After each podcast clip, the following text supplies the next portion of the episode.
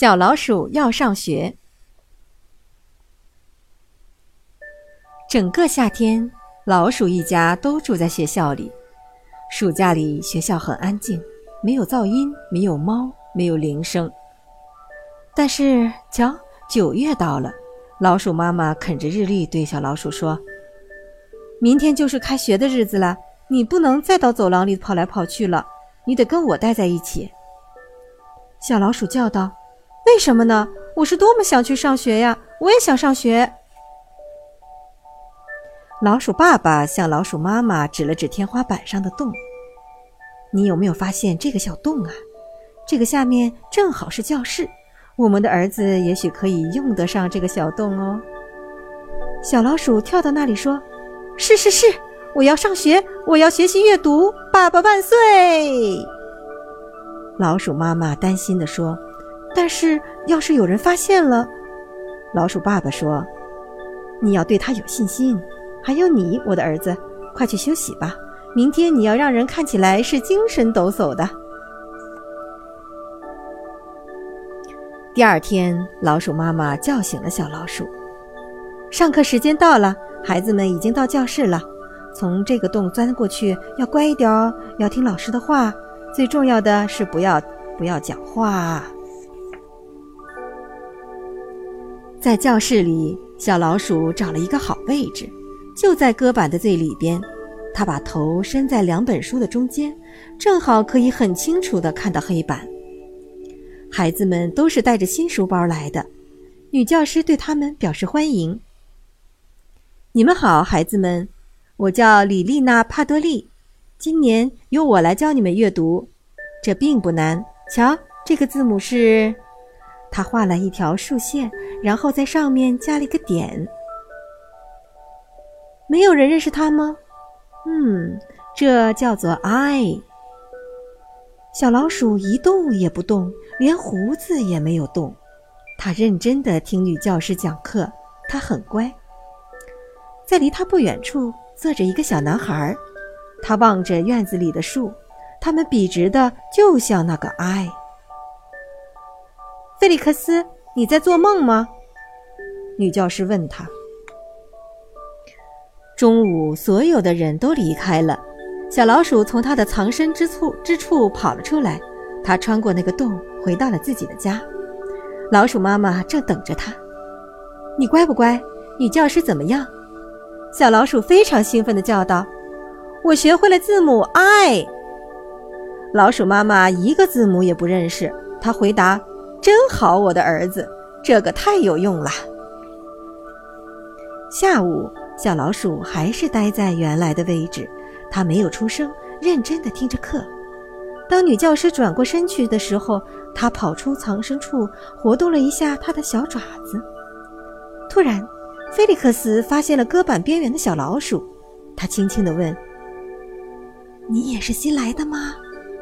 小老鼠小声的回答：“是的。”我想学阅读。这时，女教师说：“明天你们要给我从报纸上剪下名字最后一个字母是 ‘I’ 的图片。”晚上，小老鼠拿着目录，开始用它尖尖的小牙齿剪图片。老鼠爸爸对老鼠妈妈说：“你的担心是多余的，看，他正在做作业呢。他是一个好儿子。”第二天，女教师对孩子们说：“请拿出你们剪下来的图片。”菲利克斯在他的新书包里找啊找，嘴里还嘀咕着：“哎呀，我把它们给忘在家里了。”小老鼠走进搁板的边缘，靠近他说：“这里，拿着，我有很多。”菲利克斯站起来去拿。女教师对他说：“菲利克斯，因为你已经站起来了。”请你告诉我你已经找到的那些图片。菲利克斯回答：“嗯，大米、小鸡、猫咪。好，很好。”女教师说，就像她是在对小老鼠说“很好”一样。小老鼠非常的高兴。到了吃点心的时间，孩子们都有面包和巧克力，但是小老鼠没有。菲利克斯回头看着小老鼠说：“你要这个吗？来。”小老鼠沿着墙滑下去，然后爬上了桌子。菲利克斯对他说：“祝你有个好胃口。”突然，女教师走过来，她看见了小老鼠。“什么？这是什么呀？”小老鼠礼貌地说：“啊，你好，女教师，我是新来的学生。”“呀，哎呀，哎呀！”女教师叫道：“哎呀！”孩子们重复着，他们什么也不懂。女教师叫道：“不要动！”女教师举起了教鞭，她满教室的追赶着小老鼠。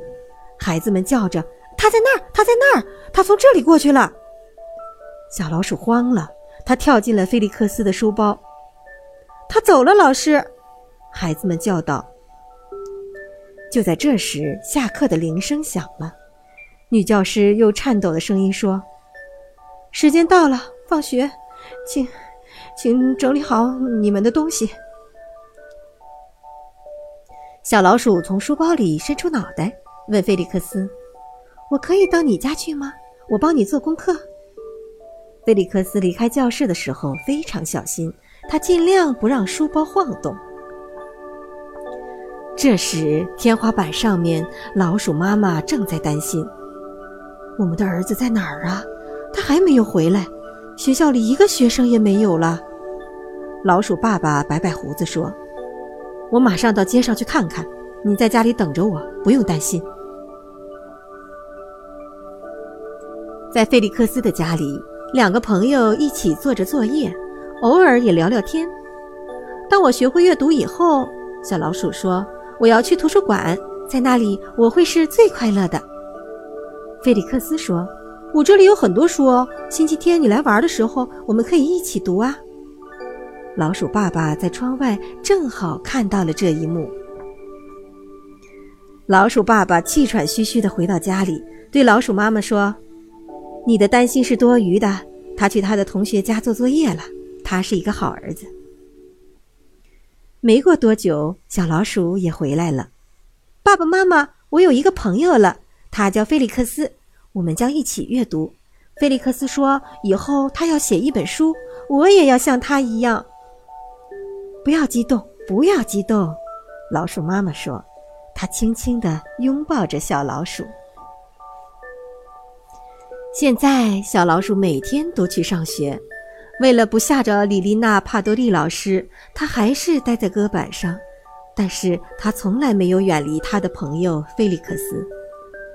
一天晚上，小老鼠把他的书给老鼠妈妈看。我认识了一个新的字母，圆圆的，就像我们的耳朵一样。然后他在纸上画了一个很圆的 O。太棒了，老鼠妈妈说：“把你的铅笔借给我，我也要试试看。”老鼠爸爸对老鼠妈妈说：“我们的儿子学得很快，他马上就会阅读了。我们相信他的选择是对的。”